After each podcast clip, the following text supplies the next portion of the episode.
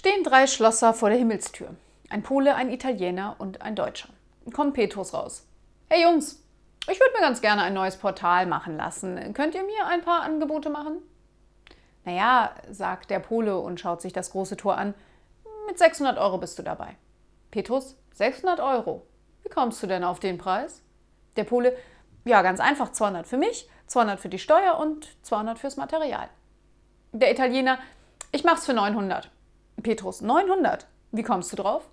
Naja, also 300 für mich, 300 für die Steuer und 300 fürs Material. Schließlich sagt der Deutsche, Petrus, 3000 und ich mach's. Petrus, 3000? Wie willst du denn den hohen Preis rechtfertigen? Der Deutsche, Psst, Petrus, komm mal her.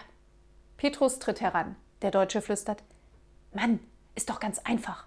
1000 für mich, 1000 für dich, 400 für den Italiener, dass er die Klappe hält und 600 für den Polen, dass er es macht.